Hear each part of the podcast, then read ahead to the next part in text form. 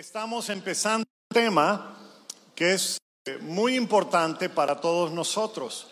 Y es un tema que conocemos muchos o algunos que hemos estado en la iglesia, eh, pero a veces mal aprendemos las cosas y hay confusión.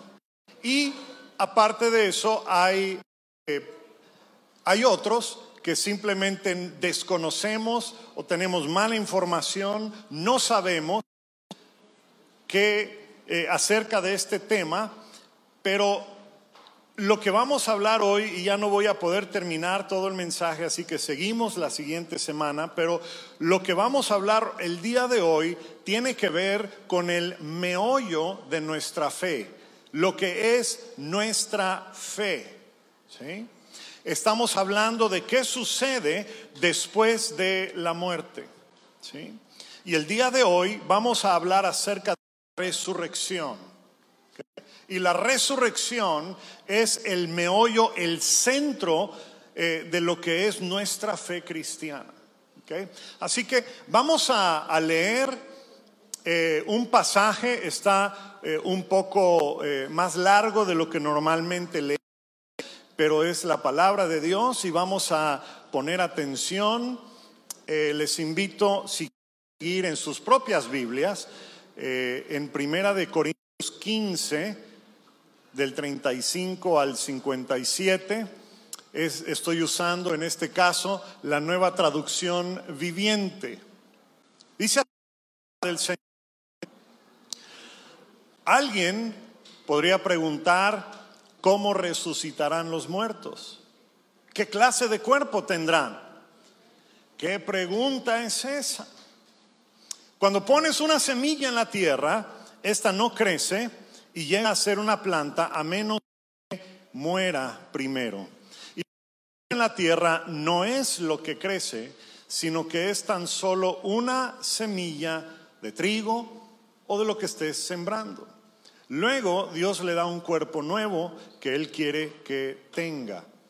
De cada clase de semilla crece una planta diferente.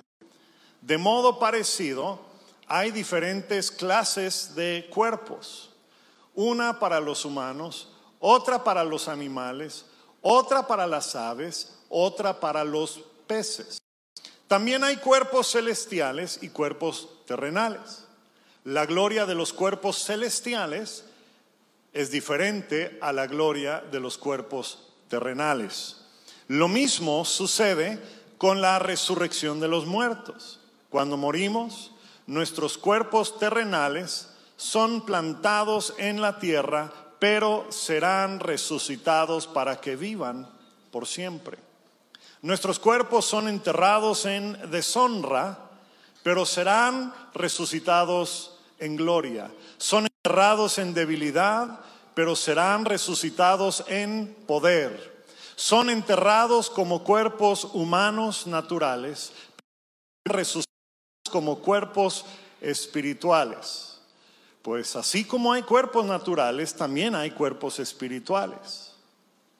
Las escrituras nos dicen que el primer hombre, Adán, tuvo un cuerpo carnal, natural, pero el último Adán, es decir, Cristo es espíritu que da vida. Primero viene el cuerpo natural, más tarde viene el cuerpo espiritual. Adán, el primer hombre, fue formado del polvo de la tierra, mientras que Cristo tiene un origen celestial. Los que son terrenales son como el hombre. Los que son celestiales son como el hombre celestial, como Cristo. Ahora somos como el hombre terrenal, mas algún día seremos como el hombre celestial, Cristo. Nuestros cuerpos físicos no pueden heredar el reino de Dios. Estos cuerpos que mueren no pueden heredar lo que durará para siempre, pero les revelo un secreto maravilloso. No todos moriremos mas todos seremos transformados. Sucederá en un instante, en un abrir y cerrar de ojos, cuando se toque la trompeta final, pues cuando suene la trompeta, los que han muerto resucitarán para vivir por siempre. Y nosotros, los que estemos vivos, también seremos transformados, pues nuestros cuerpos mortales serán transformados en cuerpos que nunca morirán.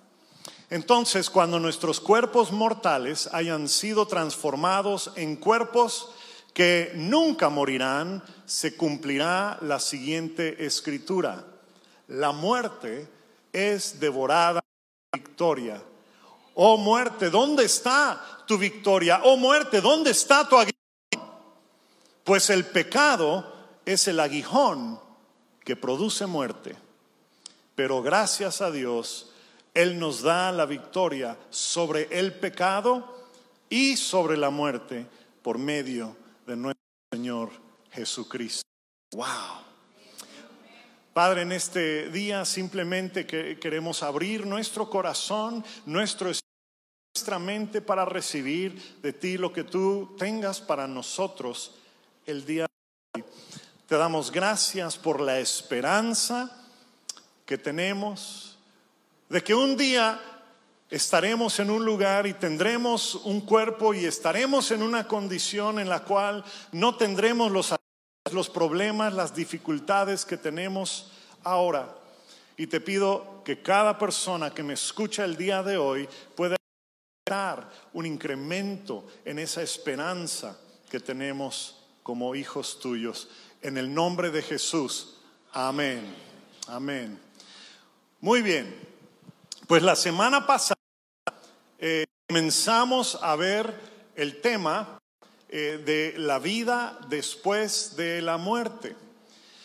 Y recordarán que hablamos de que la muerte ocurre cuando el espíritu se separa del cuerpo. ¿Se acuerdan que hablamos de eso? Cuando el espíritu se separa del cuerpo, entonces comienza el proceso, eh, el cuerpo comienza el proceso de regresar al polvo de donde fue formado y el espíritu regresa a Dios, quien nos dio aliento de vida ¿Se acuerdan que hablamos de eso la semana pasada? Y, la semana pasada eh, estudiamos algunos pasajes que tienen que ver con el lugar o la condición, mejor dicho, porque los seres espirituales no necesitan un lugar físico, eh, así que más bien tiene que ver la condición de la persona, a donde van nuestros espíritus y vimos que un destino se compara con un gran campo, un gran jardín, eh, un, lugar amplio. De, eh, de hecho, es similar, si no es que el mismo lugar que aparece en Génesis, que es el huerto del Edén, porque la palabra paraíso significa un jardín, un jardín diseñado y hecho para un rey. ¿Ok? Y Jesús dice, describió, y lo vimos la semana pasada, los espíritus de algunas personas irán para estar con el Señor en ese lugar o, en, esa, en ese lugar, en esa condición de amplitud, de libertad, que es el del rey. Y allá van algunos. Pero dijimos que otros no van a ese lugar, sino que van a un lugar o tienen la condición que se asemeja a los separos de la policía. ¿Se acuerdan que hablamos de eso? Son aquellos que se van a un lugar donde están esperando sentencia y no tienen libertad de moverse. ¿sí? están privados de su libertad hasta que se dicte una sentencia. Así que tenemos esos dos lugares o esas dos condiciones a donde vamos, a donde va el espíritu de cada persona después de morir. Pero eh, el problema, dijimos, y no es problema, pero la situación es que no es la condición final del ser humano. Es una condición temporal. No estaremos así el resto de la eternidad. Y esto nos hace diferentes a todo el resto de las filosofías o religiones del mundo. Porque básicamente existen cuatro maneras o cuatro eh, filosofías o entendimientos de qué ocurre con alguien cuando muere. En primer lugar, la primera creencia es la llamada, es la, eh, el científico racional, que dice que esta vida es todo lo que hay, eh, todo lo físico es lo que existe, y cuando uno muere, cuando uno deja de existir, físicamente, ahí se acabó. Dejamos de existir para siempre. Y esa es una manera de pensar. y, y lo que ocurre es que si pensamos de esa manera, lo que vamos a querer hacer en la vida es sacarle jugo a la vida, por decirlo así, ¿verdad? Eh, es, vamos a pasarla bien, vamos a querer satisfacer todo lo que eh, queremos que se satisfaga en nuestras vidas, porque pensamos, cuando yo me muera ya no voy a poder disfrutar, así que mejor le echo ganas, así que vamos a comernos en lugar de eh, de cochinita, ¿verdad? Seis, ¿ah? O diez, ¿verdad? En vez de tu tu Coca-Cola de tu Coca Light, ¿verdad? Este, de, de, lata, pues mi Coca-Cola normal de tres litros. ¿ah? Y, este, y nos vamos a excesos eh, en diferentes áreas de nuestra vida. Porque pensamos, esto es todo lo que tengo y cuando yo no lo tenga, cuando yo no lo pueda disfrutar, toda mi vida. Esa es una manera de pensar. Otra manera de pensar es, hay personas que creen en la inmortalidad del alma o la inmortalidad del espíritu. Entonces, los que creen esto dicen, pues nosotros somos seres espirituales y cuando nos morimos, nuestros espíritus son liberados de nuestros cuerpos por toda la eternidad, pero nos quedamos en esa condición permanentemente.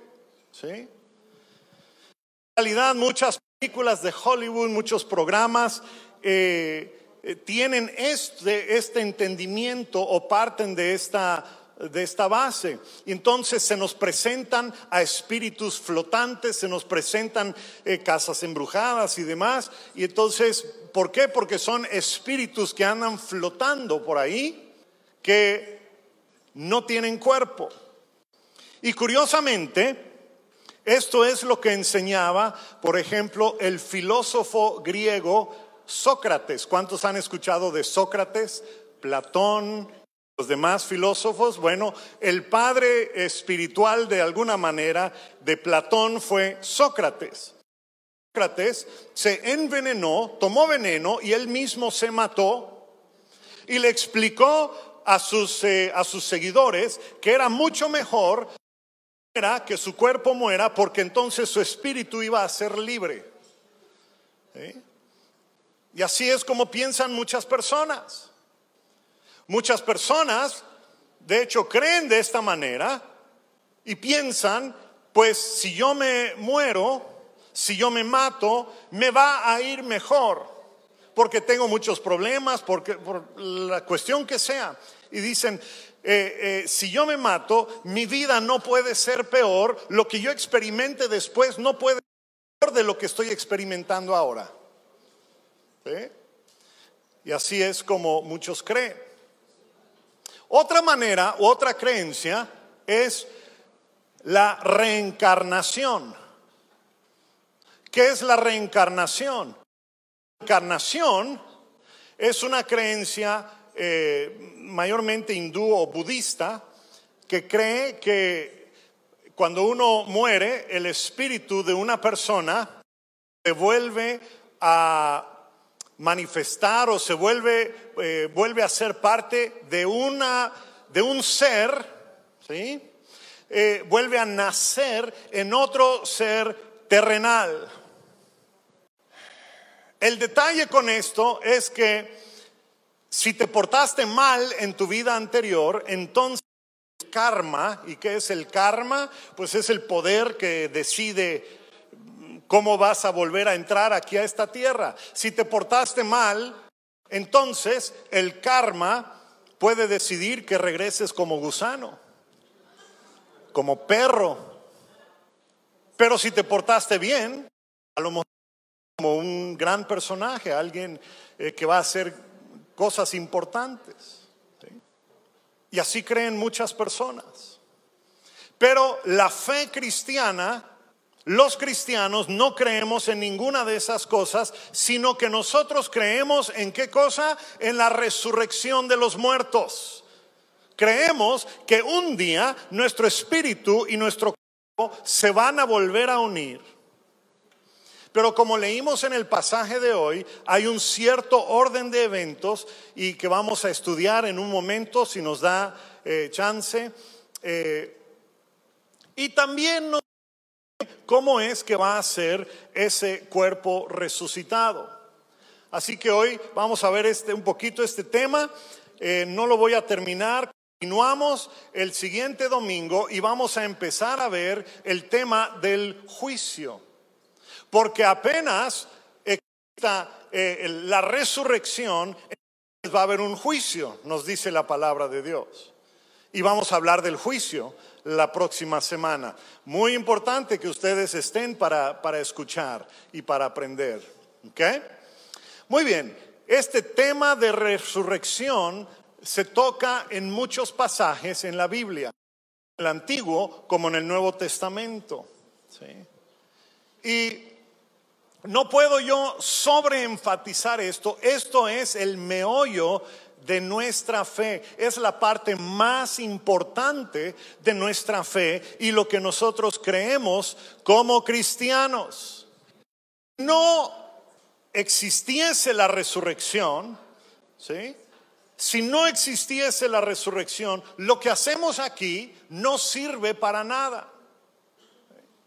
Si crees en la vida después de la muerte, pero no resurrección, pues nosotros creemos en la vida después de la muerte, pero no creemos en la resurrección, nos podemos unir a un templo budista, ¿verdad?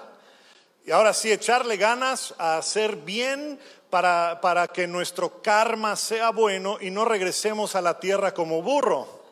¿Ah? Si no existe la resurrección, entonces lo que hacemos aquí cada domingo no sirve para nada. Es simplemente estudiar algo que un hombre bueno dijo y escribió, y, pero ese hombre bueno murió y pues ahí se quedó. No sirve para nada el que vengamos aquí si no creemos en la resurrección. Pero el punto central de nuestra fe es que Jesús venció la muerte y un día Él va a regresar y cuando Él regrese nosotros vamos a tener cuerpos nuevos y habitaremos eternamente con Él. Amén. ¿Cuántos creen eso? ¿Ah? Y suena increíble y sí es increíble, es difícil de creer. No es racional, no es natural, es sobrenatural. Amén es que muchos creen y enseñan y, creen que la fe cristiana básicamente convierte a malas en personas buenas, pero eso no es correcto. No convierte a personas malas en personas buenas. La realidad es que la fe cristiana que las personas muertas puedan tener vida. Ese es el enfoque y el énfasis de nuestra fe. No es que seamos buenos, es que entendamos que estamos muertos y necesitamos vida. Una vida más abundantemente aquí, primeramente en, vida en la tierra y vida eterna aún después de morir físicamente. Amén. Muy bien.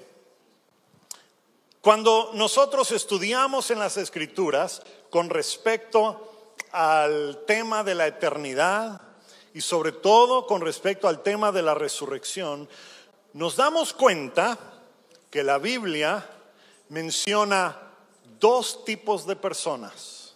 ¿Cuántos tipos de personas? Ok, dos tipos de personas. Los justos y los injustos. O dependiendo de tu versión de la Biblia, los necios o insensatos. ¿Eh? Pablo menciona en Hechos 24, 15, dice, yo tengo la esperanza en Dios de que Él resucitará tanto a quienes, a los justos, como a los injustos. ¿Quiénes son estos dos grupos de personas? Los justos y los injustos. Pues los justos, sin complicar y sin meterle ahí mucha teología y doctrina, ¿verdad? Los justos son aquellos que son aceptados por Dios. Son aquellos que son aceptados por Dios, consiguiente, aquellos que han sido aceptados para vivir con Él aún después de morir por toda la eternidad. Esos son los justos, aquellos que han sido aceptados por Dios. Y el apóstol Pablo usa una palabra en Romanos para describir a esas personas y los llama aquellos que han sido justificados, justificado. ¿Vamos todos hasta aquí? ¿Sí? Muy bien. La pregunta es, ¿cómo puede ser uno aceptado por Dios? es que uno es justificado? Pues existen dos maneras de ser aceptado por Dios. ¿Sabían eso? Hay dos maneras de ser considerado una persona justa. La primera manera es que seas una persona perfecta. ¿Eh? Si vives una vida perfecta desde el día que naces hasta el día que mueres, si haces todo lo que debes hacer, si no haces nada que no debas hacer, si tienes la actitud correcta toda tu vida, si no eres orgulloso, si no haces chafa, si no mientes, si extiendes honra a todos, etcétera. Si eres perfecta, perfecto, entonces serás justo o justa delante de Dios. Aceptado por Dios. ¿Cuántos así tenemos aquí el día de hoy?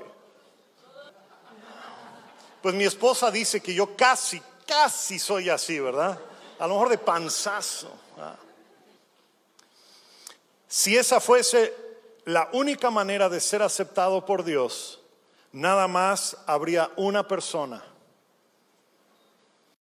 que puede cumplir ese requisito y esa persona es Jesús. El único del cual Dios pudo decir, Él es justo, no tiene pecado. Pero ¿saben qué? Lo asombroso en la Biblia nos mm, aprendemos y nos dice que hay muchos, hay miles, de hecho hay millones de personas que están en la misma categoría. Son aceptados por Dios, son considerados justos, son justificados, no porque sean perfectos, sino porque han sido perdonados. Han sido perdonados que la sangre de Cristo cubra sus pecados y entonces Dios perdona a todo aquel que ha sido lavado con la sangre de su Hijo Jesucristo. Y el justo es todo aquel que ha reconocido su vida de pecado, pide perdón y deja su vida de pecado. Esa persona es justa. Y entonces Dios emite un juicio a favor de aquel que pide misericordia. La próxima vamos a ver que hay un juicio, pero el juicio se puede hacer en dos diferentes tiempos. Hay un juicio que va a ocurrir después cuando nos resucitados. Va a haber un juicio, va a haber un día de juicio y vamos a ver de qué trata eso. Pero nosotros aquí en la tierra podemos el día de hoy pedir que ese juicio se adelante. Para que no tengamos que esperar hasta ese día para ser juzgados.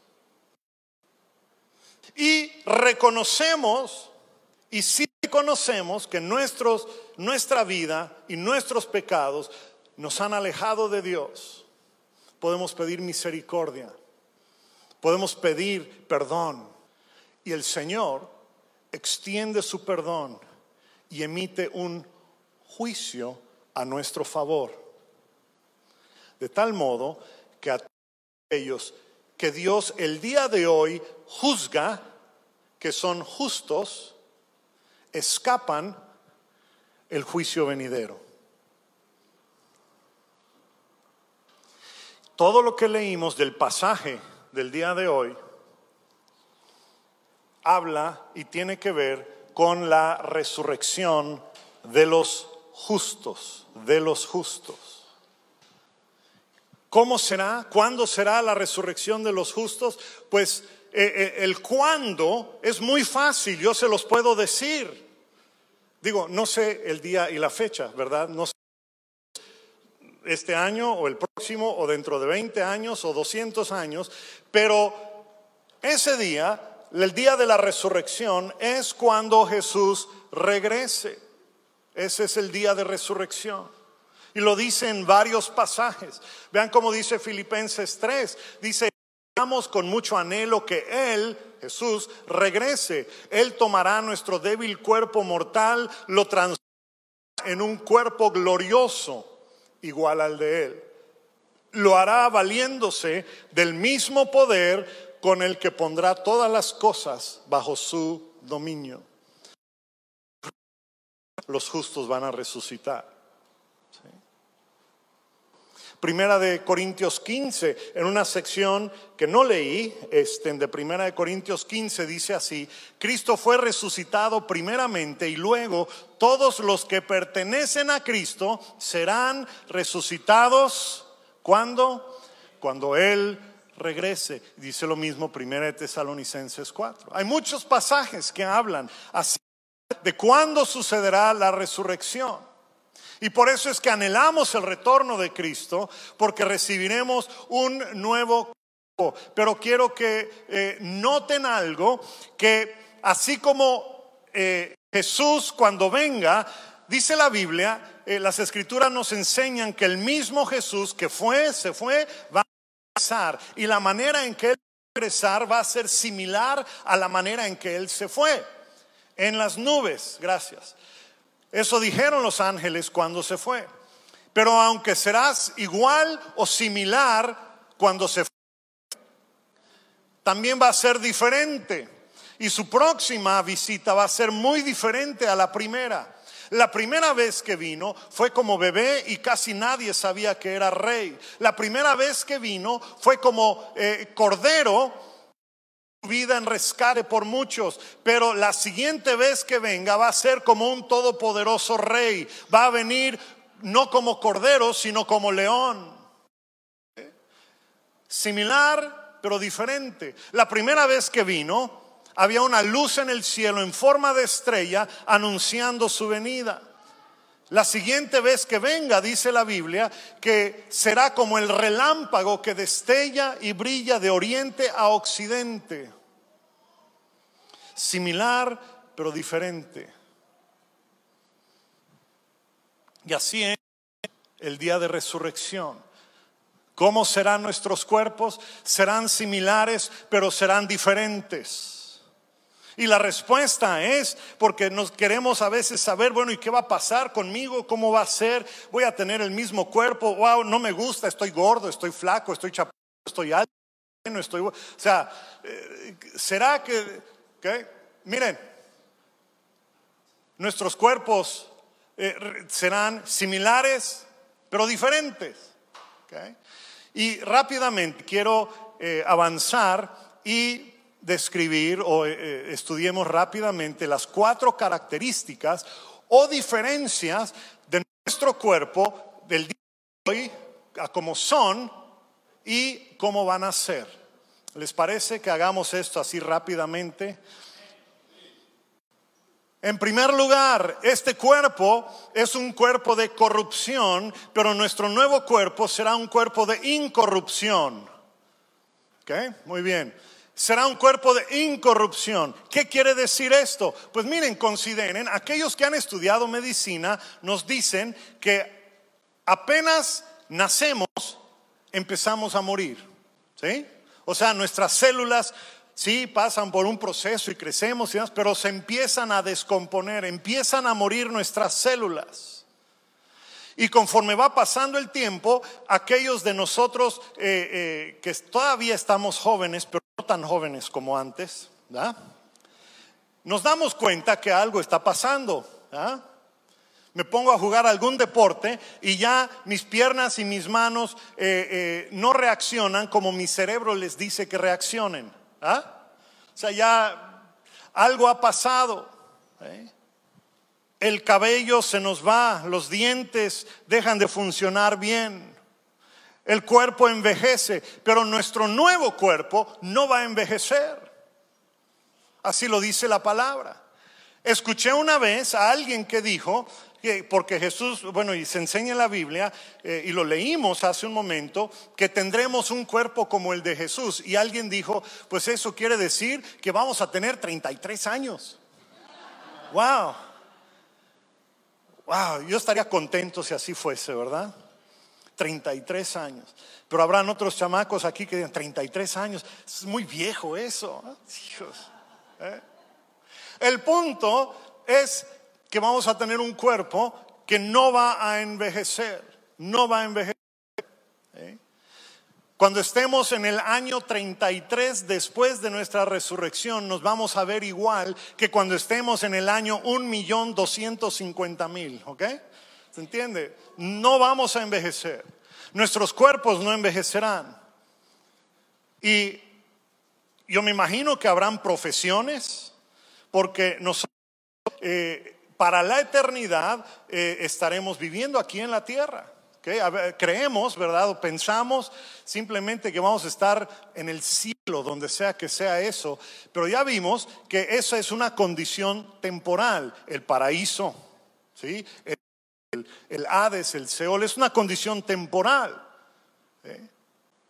Después del juicio se emite la sentencia, ¿verdad? Y entonces, pues nosotros vamos a vivir el resto de la eternidad en la tierra. Una tierra renovada, un nuevo cielo y una nueva tierra. Yo me imagino que van a haber responsabilidades, van a haber eh, trabajos, van a haber eh, profesiones o van a haber unos tipos de actividades, labores, pero ¿saben qué profesión ya no va a existir? El de dentista profesión ya no va a existir en la eternidad? El de médico. Amén. El de policía, gracias. Entonces, nuestros cuerpos, primeramente dice, se siembran en corrupción, se desgastan, se descomponen y en En segundo lugar, el cuerpo dice, es un cuerpo de deshonra, pero nuestro nuevo cuerpo será de gloria. Dice, lo que se siembra en deshonra resucitará en gloria. Eh, cuando mi abuelito ya estaba muy cansado, muy avanzado de edad, él estaba en la casa eh, y él pasó sus últimos días allá en la casa de mis papás. Todo se le tenía que hacer como un niño. Se le tenía que licuar su comida, eh, se le tenía que cambiar el pañal, se le tenía que bañar. Y con mi papá fue la misma cosa. Cuando mi padre estuvo en el hospital, ahí pasó sus últimos días y ahí falleció, fue lo mismo. Y me acuerdo haber estado primero con mi abuelito, unos años antes, después con mi papá, y me acordé de este versículo porque nuestros nos hacen pasar todo tipo de humillaciones. Nos deshonra a nosotros mismos a veces con las cosas que le sucede a nuestro cuerpo. ¿Sí o no? Pero dice la palabra de Dios que que aunque sea sembrado en deshonra, resucitará en gloria. Amén. No tendremos eh, todas esas cosas y, todos los achaques y, todas las cosas que nos afectan el día de hoy, porque se va a levantar en gloria. Será un cuerpo de Jesús, como el que tuvo en el monte de transfiguración. Yo me imagino que así era el cuerpo de Adán y al principio, llenos de gloria, llenos de luz, ¿eh? incorruptibles. Es la segunda característica de cómo será nuestro cuerpo el día de la resurrección. La tercera característica, dice el apóstol Pablo, es que este cuerpo es un cuerpo débil, pero el cuerpo que se levantará será lleno de poder. Es un cuerpo débil ahora y se va a llenar de después. Y aquí en la tierra existen personas fuertes, hay personas que hacen ejercicio, eh, eh, levantan pesas, eh, tienen el lleno de músculos, como el actor ese de Rápido y Furioso, ni me acuerdo cómo se llama, el chaparrito flaquito ese, ¿va? Este, pero aún así, las personas más fuertes, los atletas y demás, en realidad personas con debilidades, debilidades en sus cuerpos, debilidades morales, debilidad eh, eh, en su espíritu y en su manera de proceder. Son personas débiles, todos somos personas débiles. Y no tenemos la habilidad para hacer todo lo que nos gustaría hacer porque hay limitaciones en nuestros pero el cuerpo de Jesús tenía ciertas características. Eh, ¿Sabían que él podía atravesar paredes? wow, qué padre sería, bueno, perdón, vamos a actualizar, qué chido sería eso, ¿ah? El atravesar paredes, trasladarse de un lugar a otro sin necesidad de un medio de transporte. O sea, nuestros cuerpos que vamos a recibir van a tener otras características. Van a poder hacer ese tipo de cosas. Y además no vamos a tener que luchar como lo hacemos ahora con la tentación. La tentación a, las cosas que satisfacen nuestra carne, nuestro cuerpo. Ustedes saben de qué pie cojean, vamos a decirlo así. O sea, ustedes me ven a mí y estoy yo casi perfecto, como les dije, ¿verdad? Pero como podrán ver, no estoy peleado con la comida. Muy bien con la comida. Y hay personas que están en la misma frecuencia, ¿verdad? A veces pienso que veo comida y engordo, pero bueno, este, pero después lo tengo que probar para estar seguro nomás. El punto es que nuestro cuerpo demanda, quiere cosas. Pero nuestro nuevo cuerpo no va a ser así. No va a ser así. Y en cuarto lugar, el cuerpo que tenemos es terrenal, pero el cuerpo que tendremos será espiritual. Esto no quiere decir que nuestro cuerpo espiritual va a ser como en las películas, un, un, eh, eh, un fantasma ahí flotando, medio verde, medio... Eh, no, no, no, no. el que sea terrenal o espiritual habla del origen. El cuerpo terrenal es por su origen tierra es del polvo, fue creado del polvo y regresa al polvo de la tierra. ¿eh? Y el ser creado del polvo quiere decir que eso me mantiene atado a una existencia terrenal. Por eso dice la palabra que el cuerpo que tenemos eh, eh, no puede vivir para siempre. Pero el cuerpo celestial tiene su origen en el cielo, en la presencia misma de Dios. Si ahorita mi cuerpo está sellado en la imagen de Adán, el cuerpo resucitado va a ser sellado con la imagen de Jesucristo. Amén. Y de esta manera se describe nuevos cuerpos. Quiero nada más concluir con una idea. El próximo domingo voy a hablar más acerca de lo que ocurre después de la resurrección. Hasta ahorita hemos hablado de los justos. Todo esto que les acabo de decir va a ocurrir en la resurrección de los justos.